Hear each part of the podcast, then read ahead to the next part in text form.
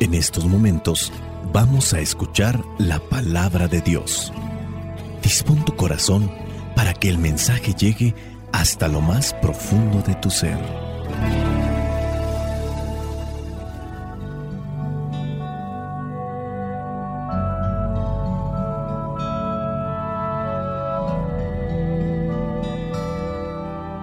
El Evangelio que la iglesia nos presenta para el día de hoy corresponde a Juan, capítulo 10, versículos del 22 al 30. Dice así, era invierno y en Jerusalén estaban celebrando la fiesta en que se conmemoraba la dedicación del templo. Jesús estaba en el templo y andaba por el pórtico de Salomón. Entonces los judíos lo rodearon y le preguntaron, ¿Hasta cuándo nos vas a tener en dudas? Si tú eres el Mesías, dínoslo de una vez. Jesús les contestó, ya se lo dije a ustedes y no me creyeron. Las cosas que yo hago con la autoridad de mi Padre lo demuestran claramente, pero ustedes no creen porque no son de mis ovejas. Mis ovejas reconocen mi voz y yo las conozco y ellas me siguen. Yo les doy vida eterna y jamás perecerán ni nadie me las quitará. Lo que el Padre me ha dado es más grande que todo y nadie se lo puede quitar. El Padre y yo somos uno solo. Palabra de Dios. Te alabamos, Señor. Señor Jesucristo, nuestro divino Salvador gracias te damos por tu infinito amor. Te escuchamos en la palabra, te recibimos y adoramos en la Eucaristía, te servimos en los hermanos.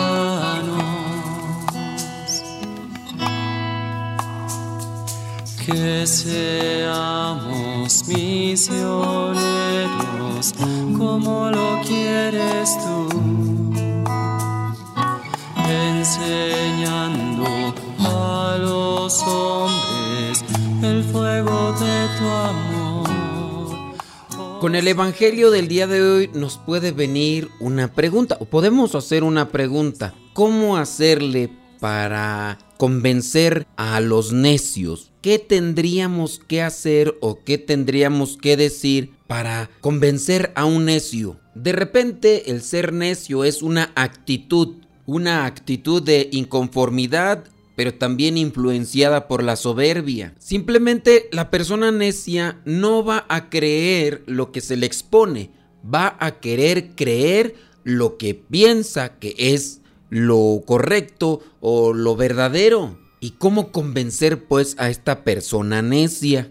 Escuchaba yo por ahí hablando algunas personas de equipos de fútbol soccer. Una de ellas decía que cierto equipo era el mejor. La otra persona, como tenía otro equipo favorito, decía que era una mentira, que el equipo a quien le iba a él era el mejor. Y cada uno sacaba sus estadísticas, sus datos, las veces que habían quedado campeones, los goles que habían metido y cosas así por el estilo. Tanto necio uno como el otro. Yo al final decía, estos al rato se van a terminar ahí disgustándose o van a quedar ahí con ese pique y cada vez que se encuentren van a resaltar nuevamente este conflicto. Y si este quedó avergonzado o humillado por las estadísticas que le presentó el otro, cuando su equipo haga una buena jugada, buscará una y otra forma para restregarle la buena jugada que hizo alguno de los integrantes de su equipo favorito. Será capaz incluso de comprar la playera original para también con eso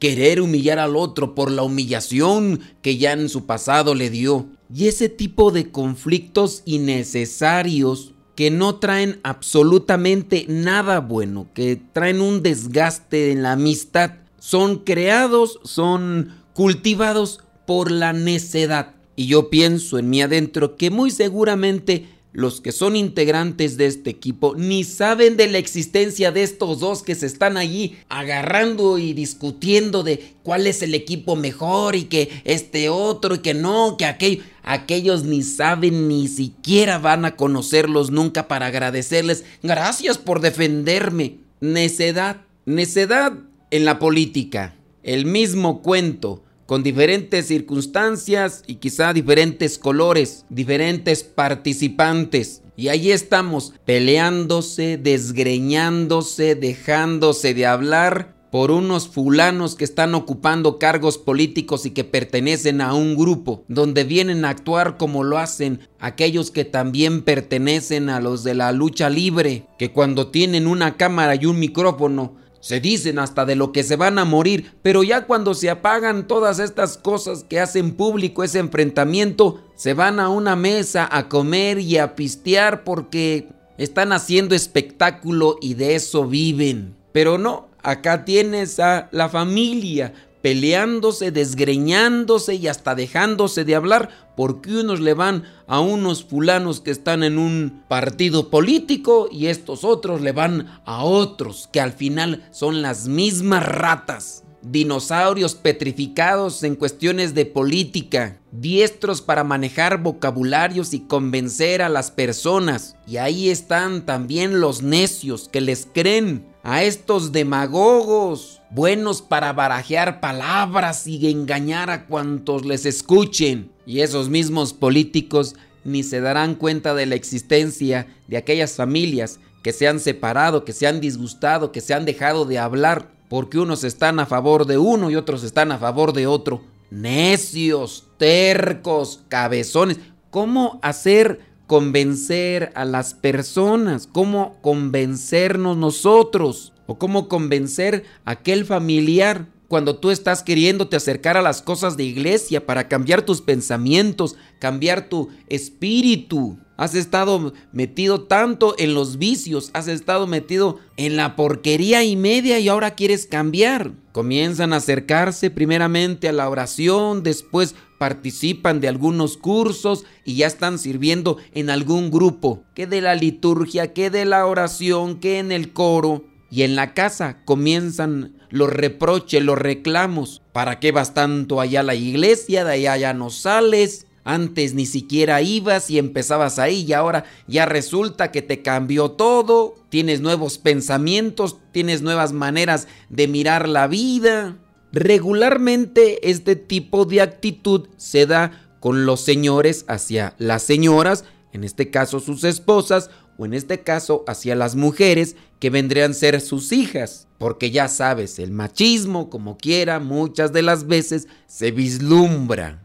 Y ya no quiero que vayas tanto a la oración, y ya no quiero que vayas tanto a la iglesia. Y si es que la señora agarra valor, le dirá que va a la capilla, va a la iglesia para hacer oración, para purificar su alma, porque necesita inspiración, sabiduría y fortaleza y cómo convencer a esta persona que constantemente le está reprochando, le está echando en cara de su ausencia en la casa que a veces ni siquiera es una gran parte del día, a veces una hora al día, una hora y media, pero hasta eso le cala. La mujer ya le ha dejado preparado todo en la casa. La mujer se ha preocupado para que no le falte nada en ese momento en el que ella se va a ausentar. Pero no, como quiere controlar incluso hasta el aire que respira la señora, pues por eso le está reprochando.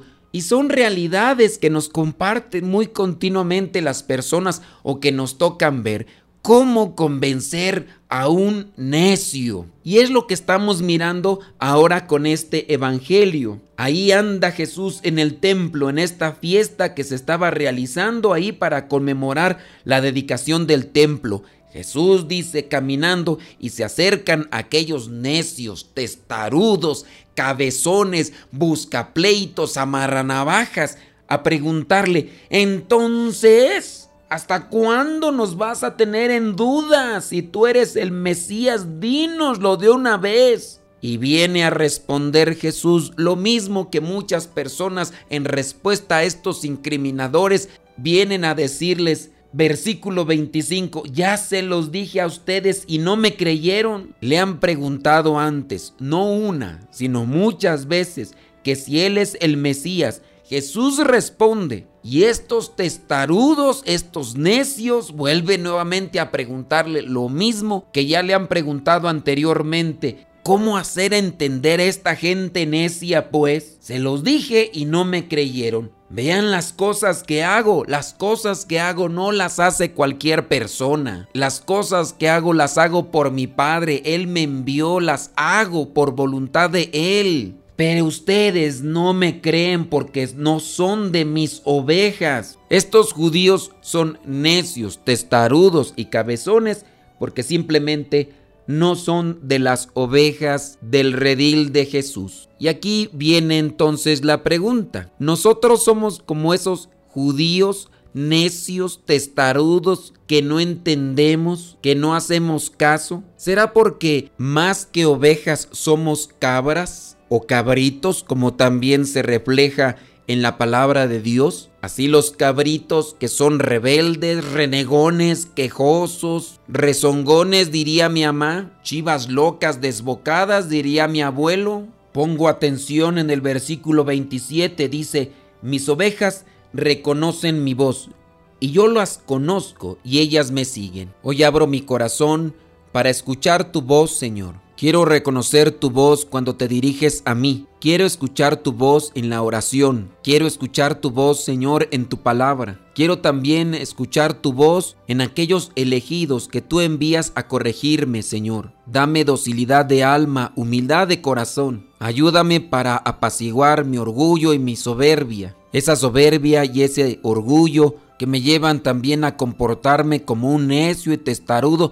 en las cosas del mundo donde mi soberbia siempre se quiere imponer y estar buscando siempre humillar y echar por debajo las opiniones y verdades de los demás. Dame la luz del Espíritu Santo, Señor, para unirme contigo juntamente con el Padre y que pueda contemplar, mirar y admirar la verdad. Ayúdame para no dejarme encandilar por las cosas del mundo, ya sea por cuestiones políticas, deportivas o cosas materiales, que no me quede enraizado y adherido a estas cosas que van y vienen. Ábreme el corazón, Señor, para buscar mejor los bienes de arriba y que siempre me esfuerce para ser una persona justa, recta y congruente, que aquello que profeso en mi fe también lo haga una realidad, que no solamente hable de lo que creo en ti, sino que lo transmita a través de mis actos. Soy el Padre Modesto Lule de los misioneros servidores de la palabra. La bendición de Dios Todopoderoso, Padre, Hijo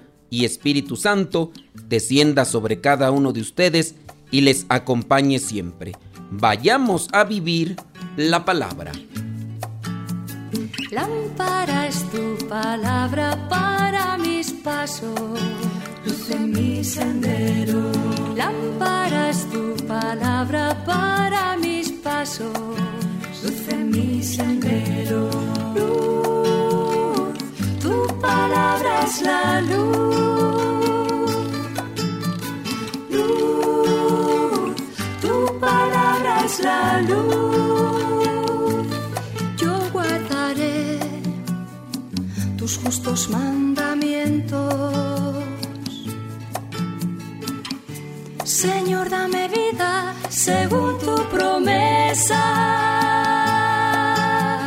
Lámpara es tu palabra para mis pasos, luz en mi sendero.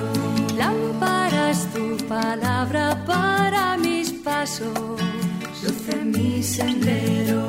Luz, tu palabra es la luz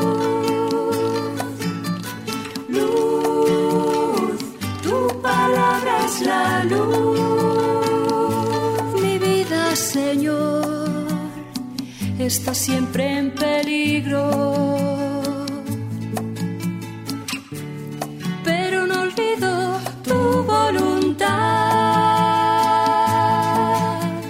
Lámpara es tu palabra para mis pasos, luz en mi sendero. Lámpara es tu palabra para mis mi sendero. Palabra es la luz. Luz, tu palabra es la luz.